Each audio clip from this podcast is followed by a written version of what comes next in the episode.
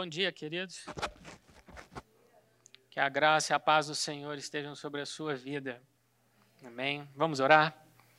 Senhor, nosso Deus e Pai, nós te agradecemos por esse momento, agradecemos pela tua igreja, pela comunhão, pela adoração, pelos dízimos e ofertas, pelo momento da ceia, a mesa do Senhor. Agradecemos agora pela tua presença, agradecemos pelo teu amor, agradecemos porque o Senhor está aqui no nosso meio, se movendo com poder. Eu te peço agora, Senhor, vai preparando os corações, tocando, Senhor, nos ouvidos, nas mentes, na alma de cada um dos meus irmãos. Pedimos ao Senhor para que teu Espírito fale conosco nessa manhã, com poder e graça, que possamos ver o Senhor se manifestar a nós, nos instruir e nos abençoar. Louvado seja o Senhor pela vida que o Senhor nos deu em Jesus Cristo. Amém. Amém. Queria te convidar a abrir sua Bíblia em Hebreus, no capítulo 1. Hebreus 1.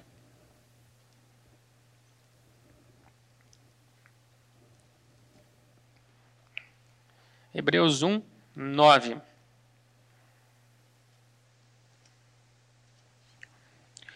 Amaste a justiça e odiaste a iniquidade. Por isso Deus, o teu Deus, te ungiu com óleo de alegria, como a nenhum dos teus companheiros.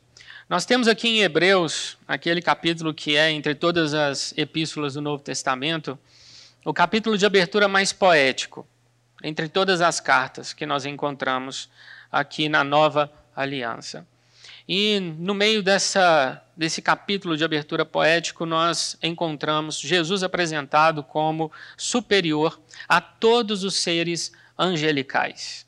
Isso é importante ser dito porque não só Jesus é o Messias, o Filho de Deus, a sua divindade é inquestionável, como já existiam heresias surgindo ali no século I, que viriam tomar um corpo mais definido no século II.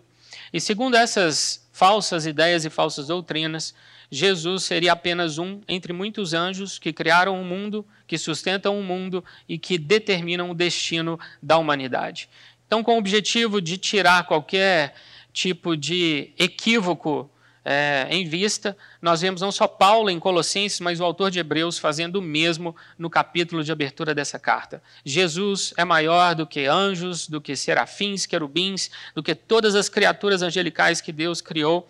E o próprio livro de Hebreus diz que são espíritos ministradores enviados a favor daqueles que hão de herdar a salvação. O versículo 9 do capítulo 1, ele é extraído do Salmo 45, verso 7 um salmo dos filhos de Corá, um cântico, um cântico entoado em dias de casamento. Lembrando que o livro de Salmos ele traz para nós uma série de cânticos e cada um deles com as suas próprias finalidades. Nós temos cânticos de romagem, que eram aqueles que os peregrinos entoavam enquanto subiam a Jerusalém.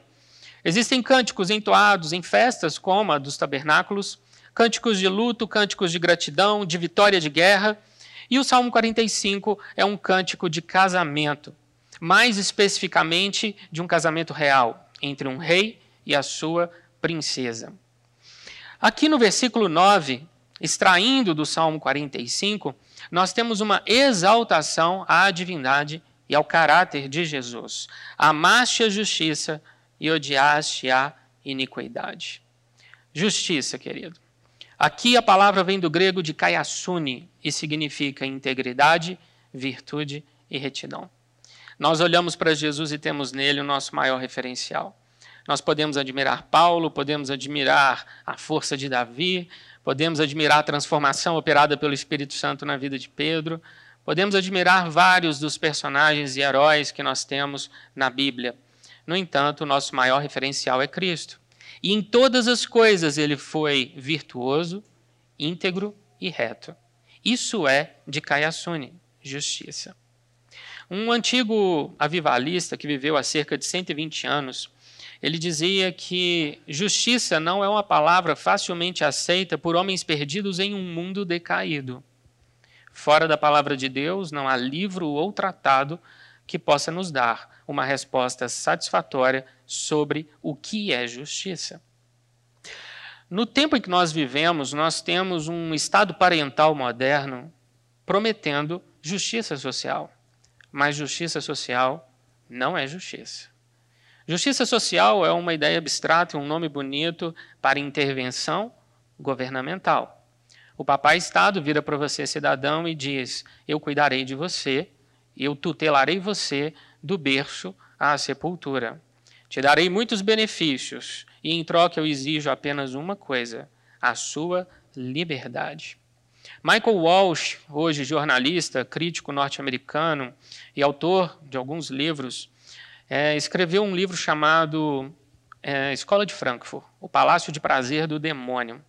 E nesse livro, Michael Walsh faz a seguinte afirmação: A palavra justiça, nas mãos de pessoas de caráter deturpado, passou a significar praticamente qualquer objetivo de dominação que essas pessoas venham a desejar.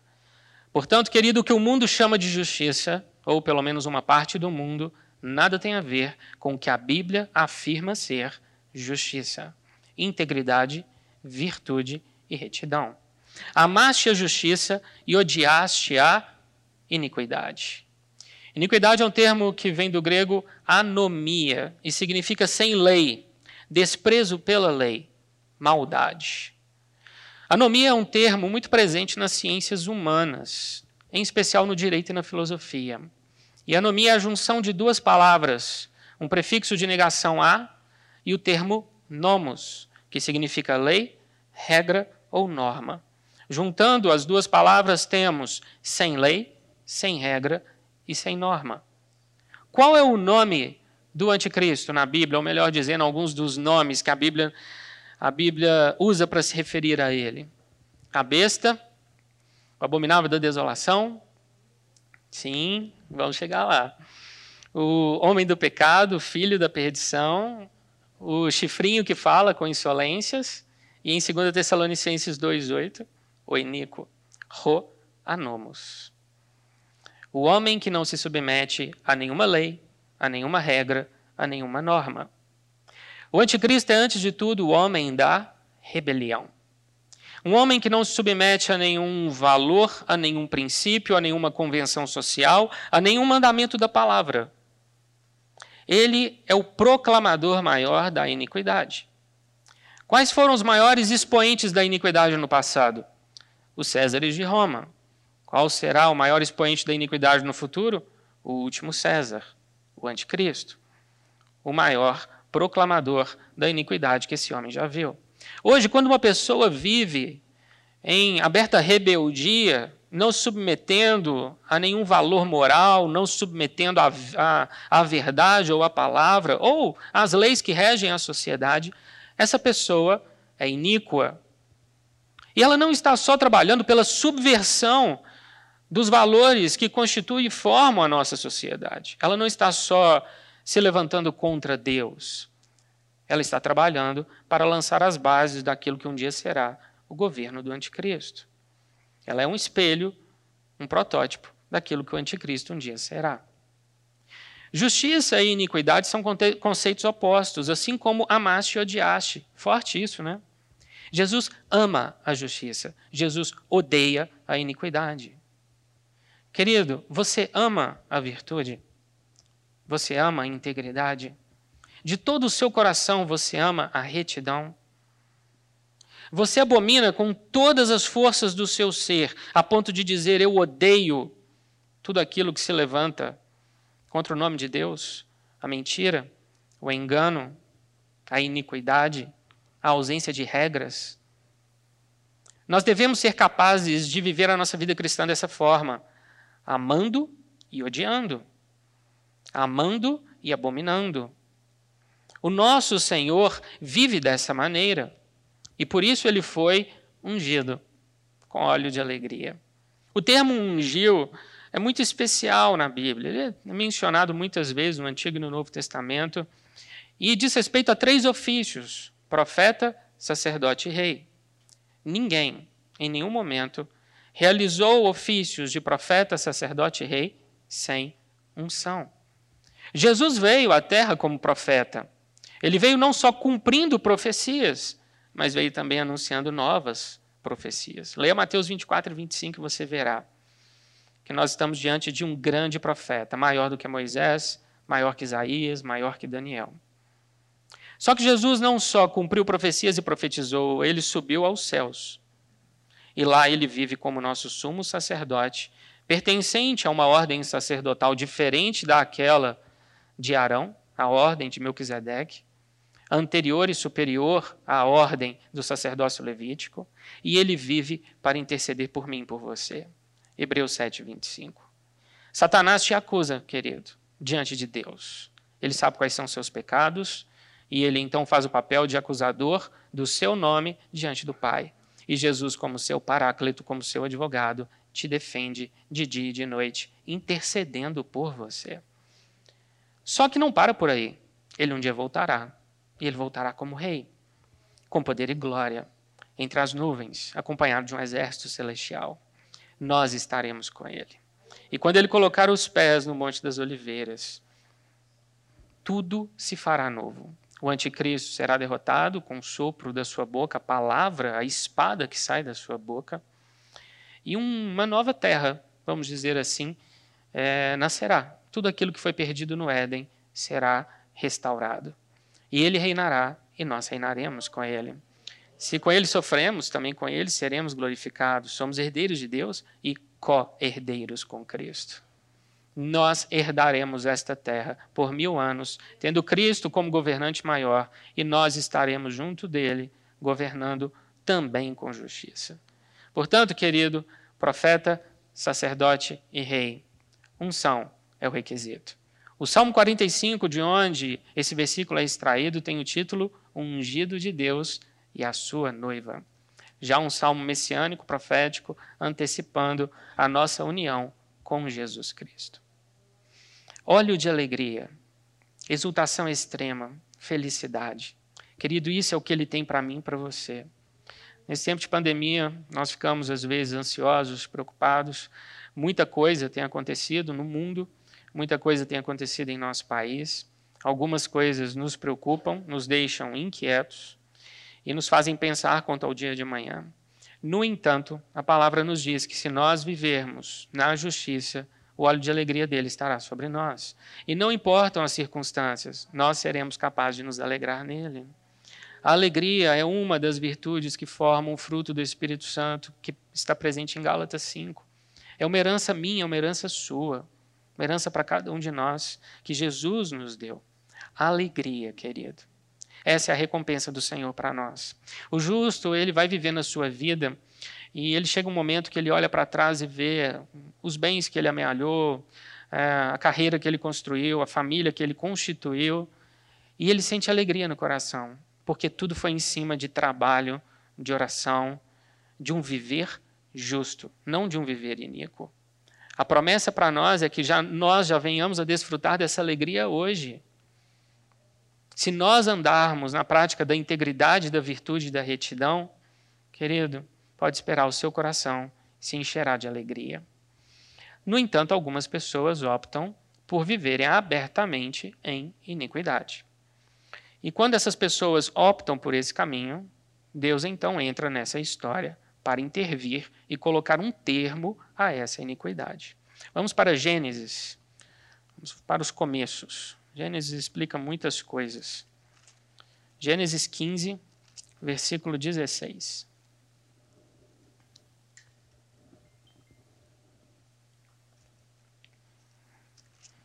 Gênesis 15, 16. Na quarta geração tornarão para aqui, porque não se encheu ainda a medida da iniquidade dos amorreus. Querido, guarde essa expressão, medida da iniquidade. Iniquidade, aqui no hebraico, é, vem da palavra avon, que significa perversidade e depravação. Os amorreus ainda não tinham enchido completamente a sua medida de pecados, sua medida de atos perversos, sua medida de depravação. O capítulo 15 de Gênesis é revelador porque é um daqueles momentos da Bíblia em que Deus para tudo, chama um homem e se revela a esse homem e as revelações dizem respeito a eventos futuros. O homem aqui em questão é Abraão. Deus chama Abraão para fora da tenda, faz Abraão olhar para o céu e promete que a descendência de Abraão seria tão numerosa quanto as estrelas que ele via naquela noite. E Deus então começa a dizer que constituiria uma nação a partir de Abraão.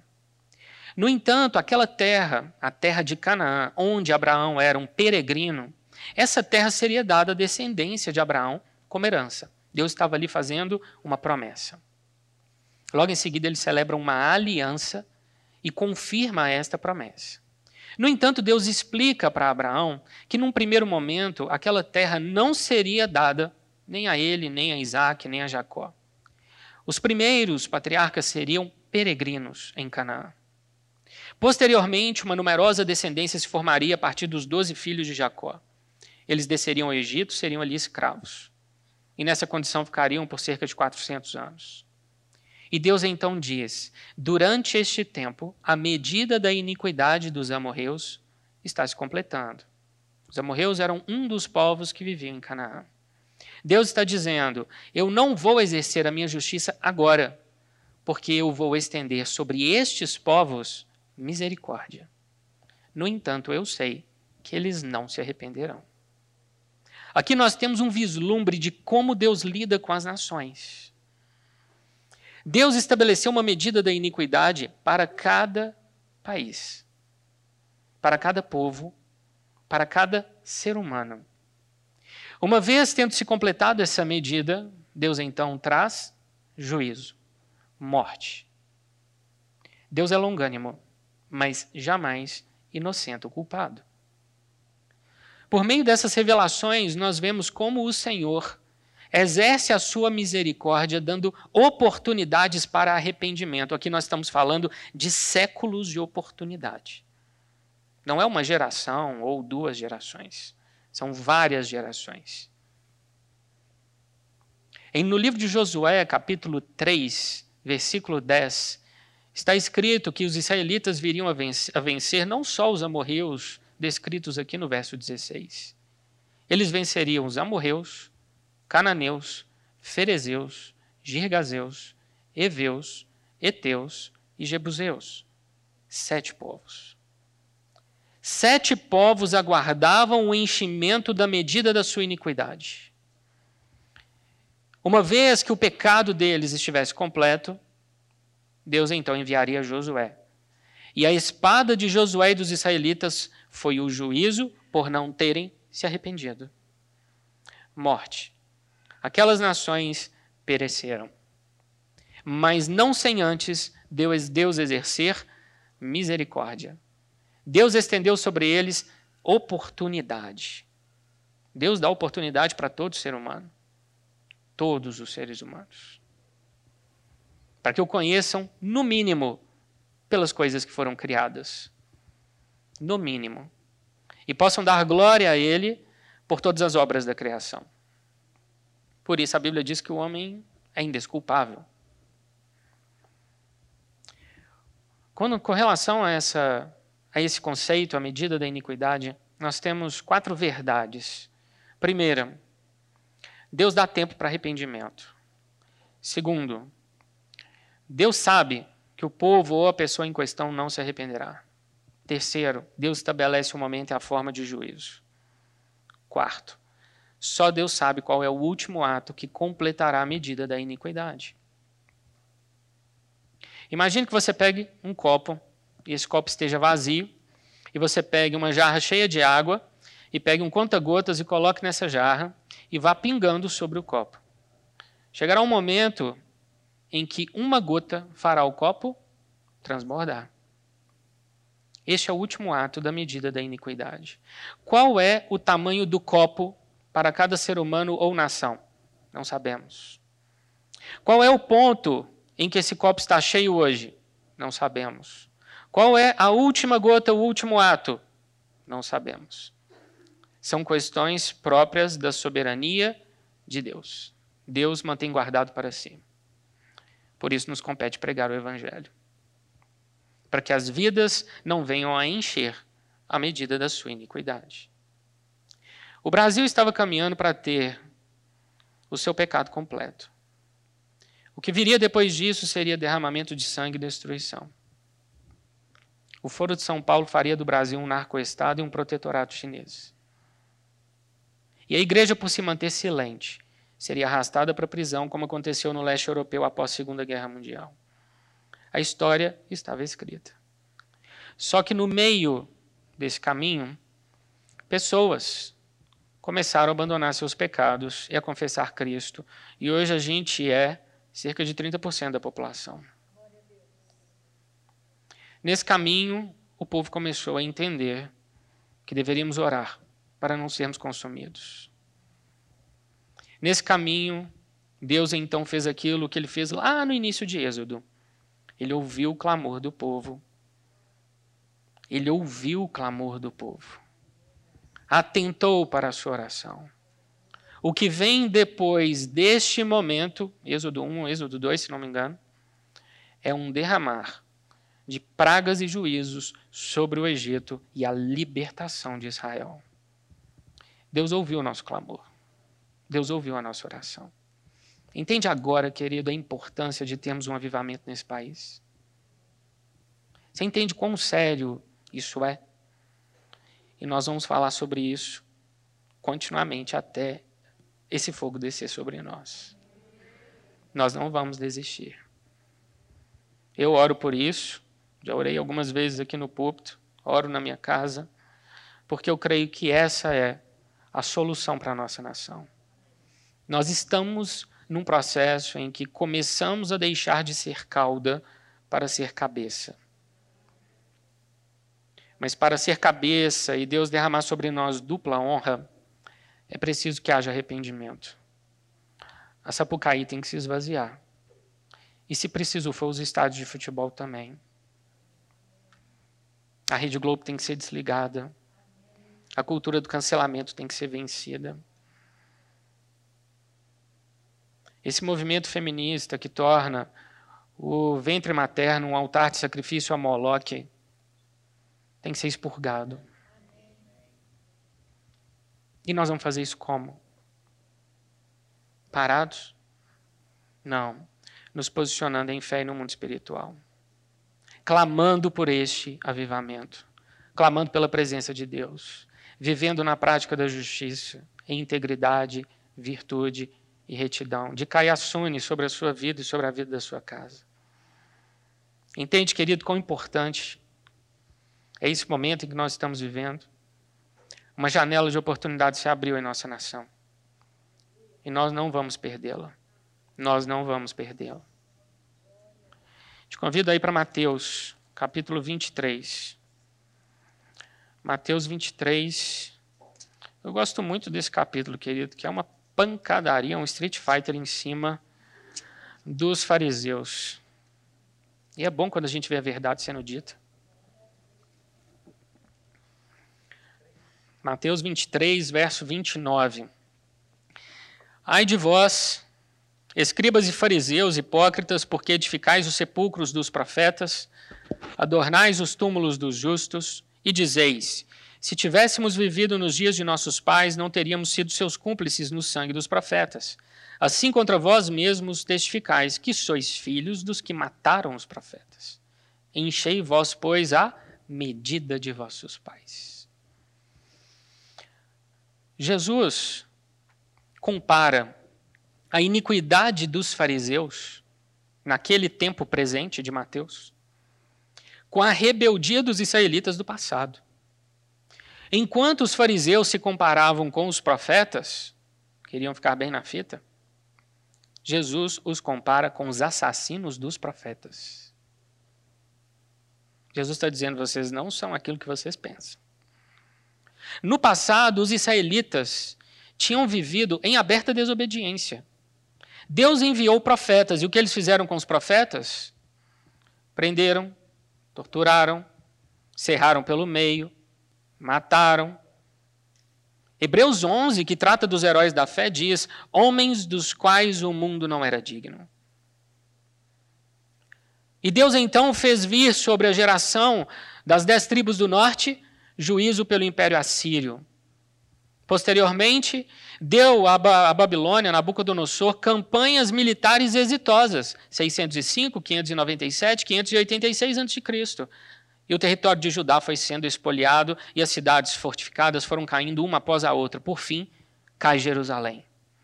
E aí nós lemos, lá em Neemias, capítulo 4, verso 2, Tobias, Sambalat e Gesem fazendo pouco caso de Neemias, perguntando, por acaso dessas pedras que viraram pó, você fará nascer novas pedras? Neemias recebeu a missão de reconstruir os muros. Pedra era matéria-prima. Todos conheciam a história da grande cidade de Jerusalém, capital de um grande reino, que desobedeceu ao seu Deus e foi jogada abaixo. Sempre veio o juízo após a medida dos pais, a medida da iniquidade se encher. E Deus está aqui mostrando, na pessoa do seu filho, o próprio Cristo, para os fariseus: vocês encherão essa medida dos seus pais. Vocês continuarão a viver na rebeldia até que venha sobre vocês o juízo. Do capítulo 21 ao capítulo 23 de Mateus, Jesus faz severas repreensões aos fariseus. Severas. E querido, se você hoje fica um pouco assim, vamos dizer, incomodado com algumas palavras, do tipo falar que o fulano é corrupto, ou falar que o fulano é isso ou aquilo, leia Mateus 23. Raça de víboras, hipócritas, sepulcros caiados, cegos, guias de cegos. Esses são os xingamentos explícitos, fora os implícitos, como mentirosos, dissimulados, pedantes, enganadores, aproveitadores. Quem falou isso? O próprio Cristo. Nós vivemos debaixo de uma, uma cultura de politicamente correto por muito tempo sem que a gente entendesse isso. E falar aquilo que uma pessoa é, é errado, é ofensivo. Jesus falou. E aí? Nós vamos ficar com o que o mundo diz, com as regrinhas populares? Ou nós vamos ficar com aquilo que a Bíblia diz? E Jesus mira a artilharia não só nos fariseus, mas os intérpretes da lei também. E esses homens, queridos, eram hipócritas na sua essência. Olha o verso 30. Se tivéssemos vivido nos dias de nossos pais, não teríamos sido seus cúmplices no sangue dos profetas. Capítulo 21, verso 46 de Mateus.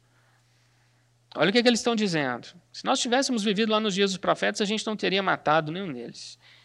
21, verso 46. E conquanto buscassem prendê-lo, temeram as multidões, porque essas o consideravam como profeta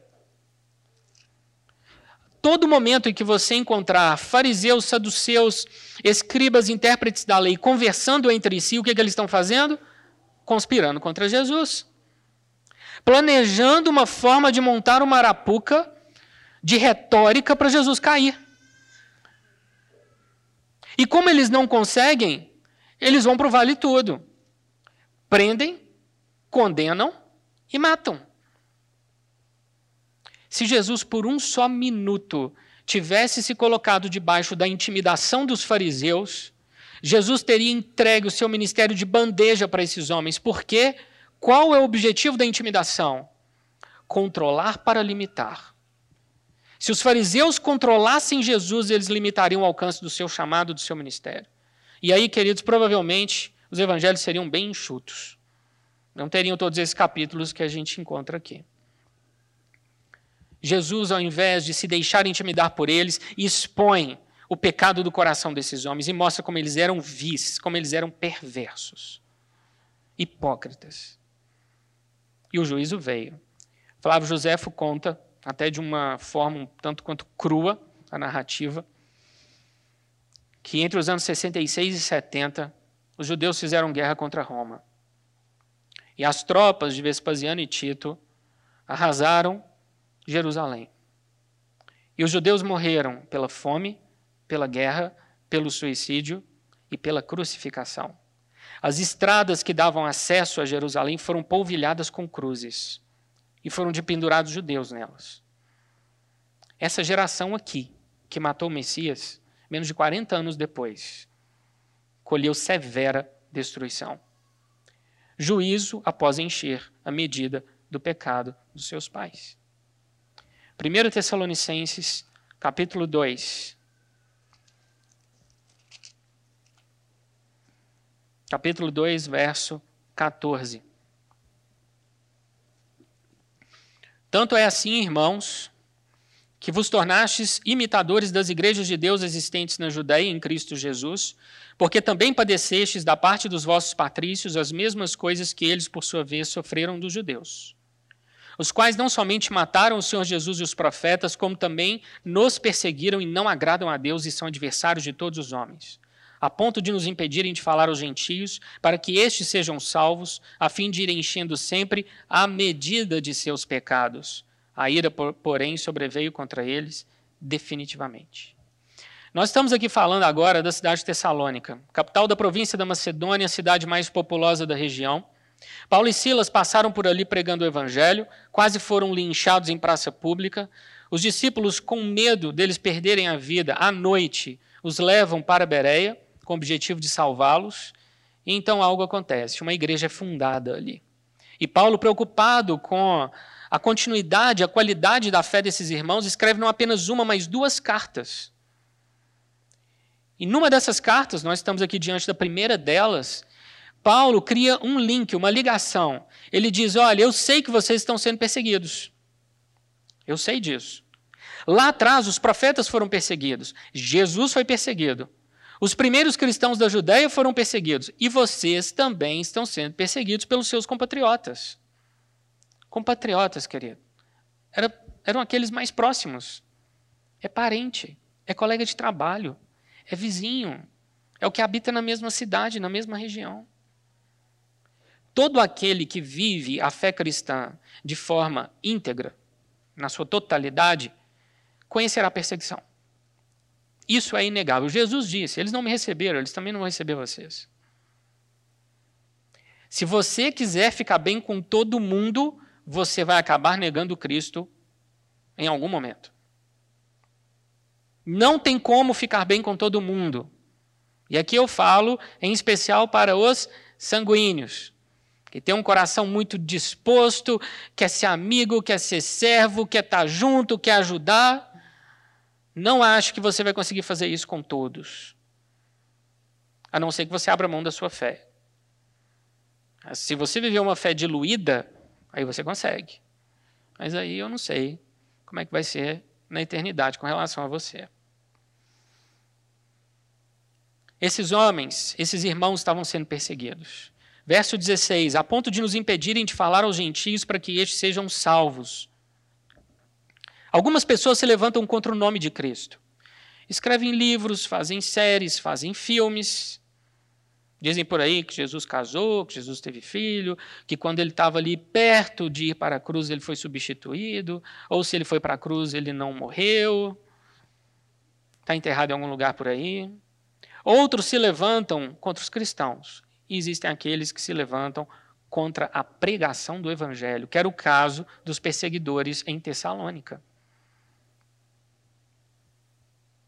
Impedindo o evangelho de ser falado. Qual é o resultado disso? Vidas não seriam salvas. Imagine o juízo de Deus sobre essas pessoas. A fim de ir enchendo sempre a medida de seus pecados. Apocalipse capítulo 6, abertura do quinto selo.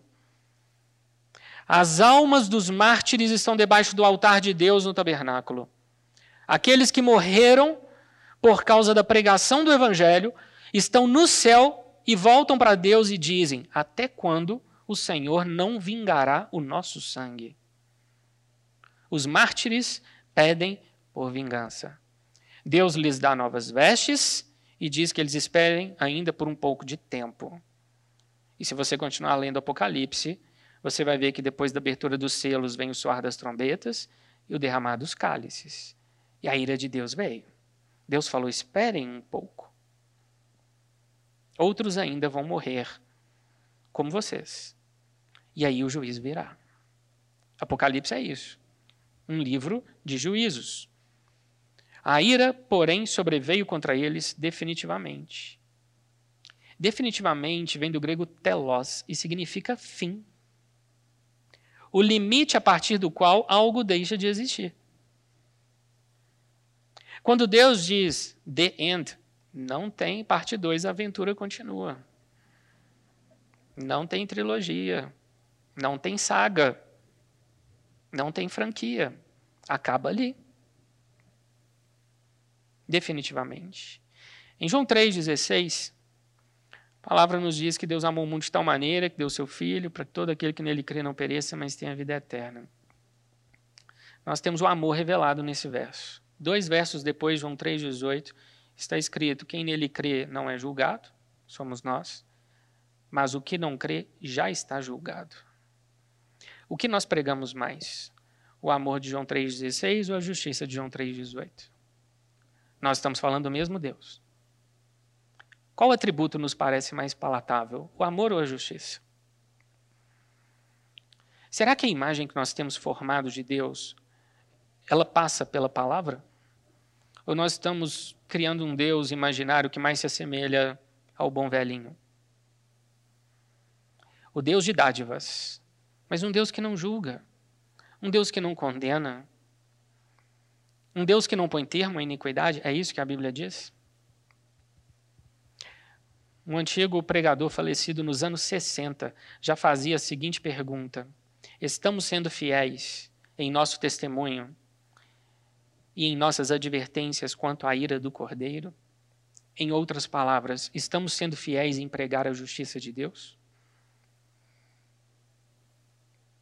No dia 8 de julho do ano de 1741, Jonathan Edwards, na cidade de Enfield, Connecticut, nos Estados Unidos, pregou aquele que veio se tornar o seu mais famoso sermão: Pecadores nas mãos de um Deus irado.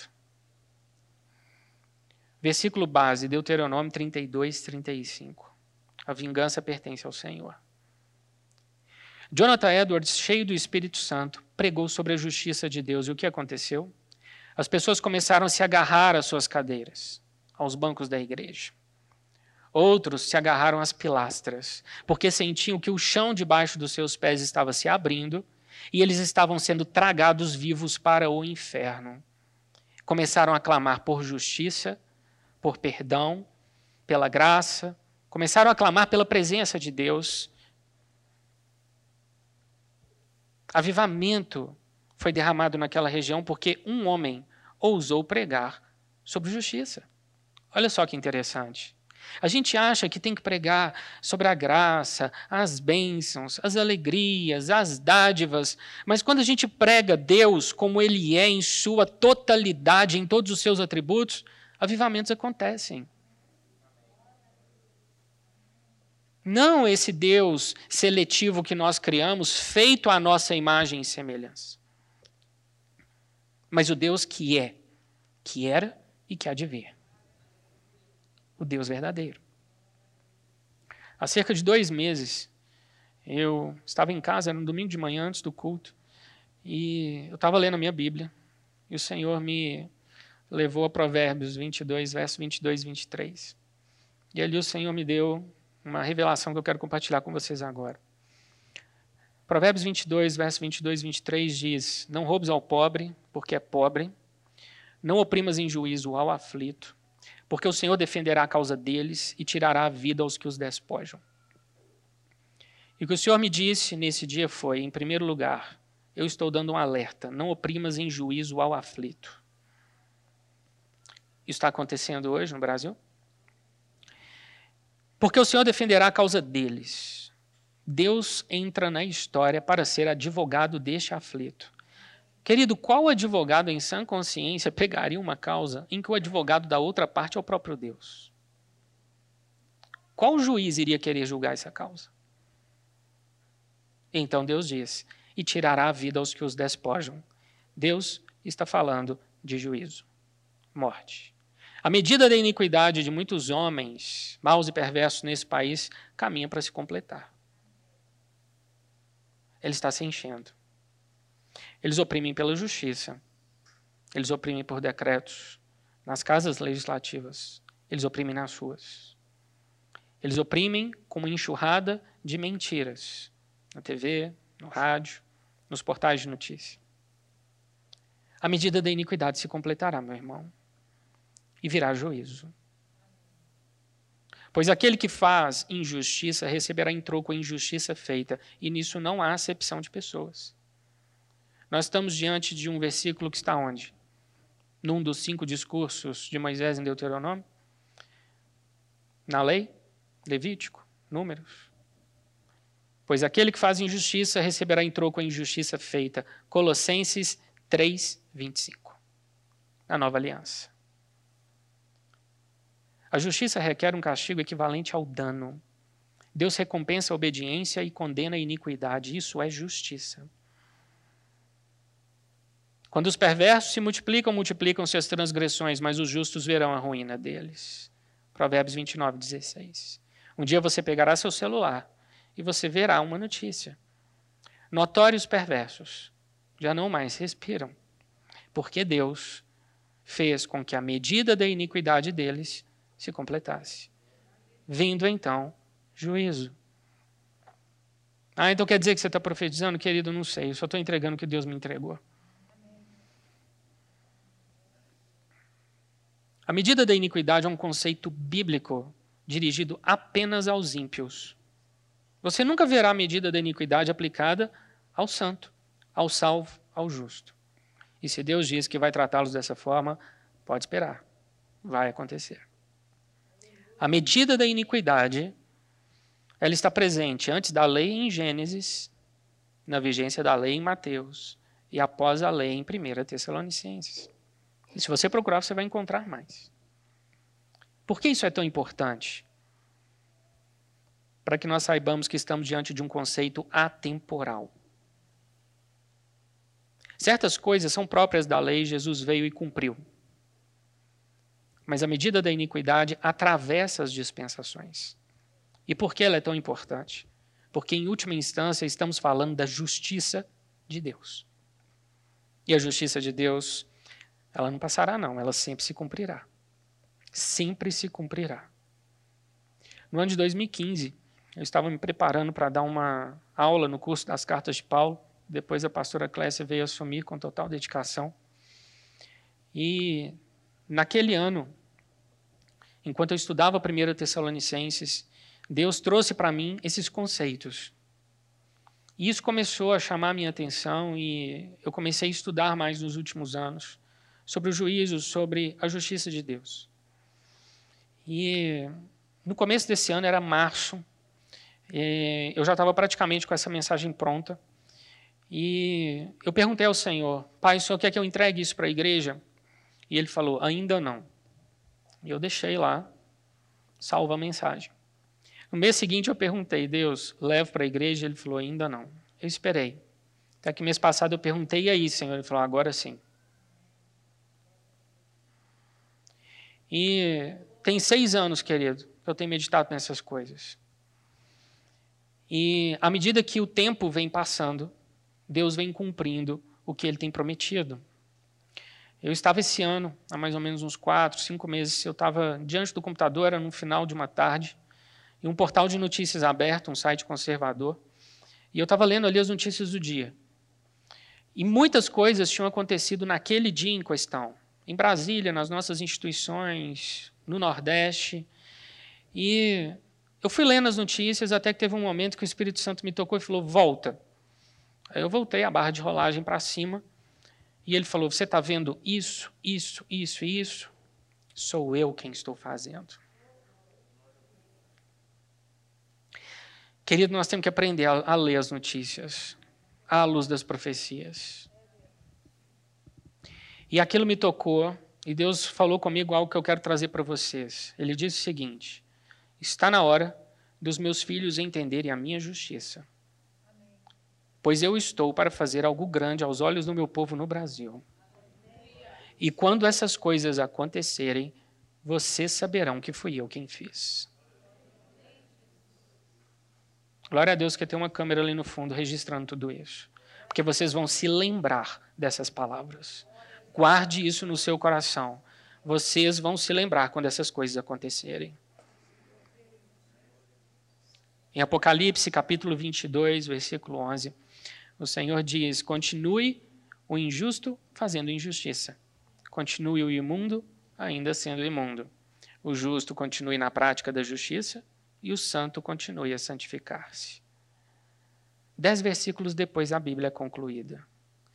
Nós estamos diante de uma das últimas palavras de Jesus para nós. E as últimas palavras, elas têm sempre uma grande importância.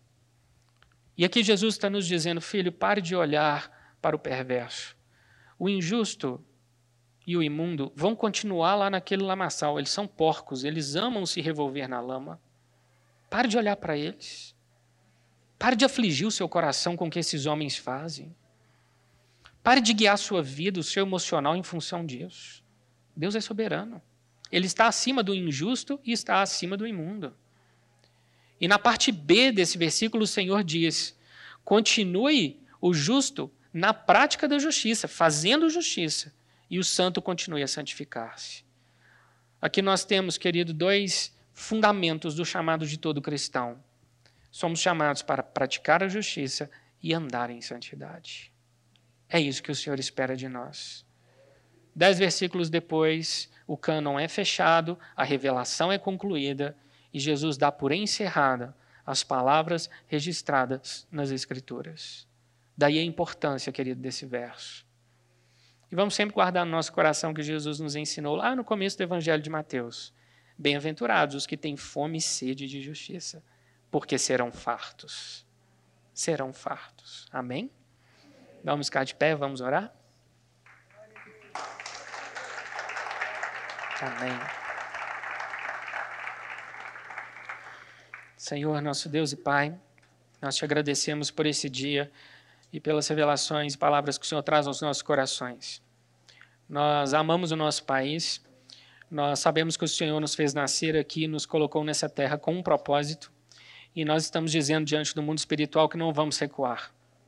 Nós somos a geração dos últimos dias, a geração que não irá recuar diante de adversidade alguma, diante de nenhuma aprovação, diante de nenhuma forma de intimidação. Assim como Jesus foi forte, colocando os fariseus, cada um no seu devido lugar, que nós também tenhamos a mesma ousadia, a mesma coragem. Nós não aceitamos de forma alguma intimidação sobre nossas vidas, sobre nossas casas. Nós declaramos que nossas famílias são livres. Nós somos livres. A igreja do Senhor é livre, não há grilhão que nos prenda e nós veremos vir sobre nós o teu avivamento. Senhor Jesus, nós sabemos que grandes atos precedem a segunda vinda. Sabemos que haverão coisas acontecendo no mundo, coisas específicas, profecias se cumprindo em Israel, e sabemos que há bênçãos a serem derramadas sobre a igreja. E nós invocamos o teu nome e clamamos pelo teu poder. Nós pedimos para que o Senhor nos coloque nesses últimos dias como verdadeiros atalaias, que nós possamos entender nossas responsabilidades como cristãos e nunca mais venhamos a nos calar. Nós pedimos para que o Senhor venha cumprir o teu juízo e a tua justiça sobre os homens maus e perversos desse país. Nós pedimos para que, completando a medida da iniquidade deles, o Senhor venha trazer o teu justo juízo. Nós oramos, Senhor, para que enquanto é tempo eles ainda venham se converter, venham se arrepender, mas se de todo persistirem na prática da maldade e da iniquidade, que caia sobre eles o juízo prometido. Nós pedimos ao Senhor para que o Senhor nos coloque com olhos atentos, para que possamos saber ler e entender o tempo em que vivemos, que não sejamos nécios nem neófitos, mas possamos compreender as tuas profecias, o que o Senhor diz para nós hoje e o que está para acontecer. Senhor, ensina-nos, porque não queremos viver no meio do teu mover e perder a bênção, sem saber o que o Senhor está fazendo, sem entender o que o Senhor está operando em nossos dias. Por isso eu te peço, abre os olhos dos meus irmãos, abre os nossos olhos, abre os olhos dos líderes evangélicos dessa nação. Dê coragem e intrepidez aos pastores, aos missionários, aos evangelistas, aos ministros de louvor, Senhor, que nós vejamos o evangelho sendo pregado em sua inteireza, em sua fidelidade, em sua totalidade, que não venhamos mais a selecionar partes do teu caráter que nos são mais agradáveis, mas venhamos adorá-lo e contemplá-lo como o Senhor é. Que nós venhamos a conhecer quais são teus atributos e venhamos a proclamá-los, proclamá-los em fé e em ousadia. Não importa o que vão dizer de nós, não importa o que vão falar a nosso respeito, não importam curtidas, não importam compartilhamentos, não importa. O que importa é que vivamos totalmente, totalmente em fidelidade o chamado do Senhor para nós. Sabemos, Senhor, que no dia em que estivermos diante de Ti, não há procuração. Cada um prestará contas do bem ou do mal que tiver feito por meio do corpo. E nós te pedimos, Deus, para que a tua igreja suba, gloriosa, imaculada, perfeita, cheia da tua presença, e olhando, Senhor, para o mundo e vendo que completamos a nossa carreira. Em nome de Jesus Cristo nós oramos com gratidão e fé. Amém, amém.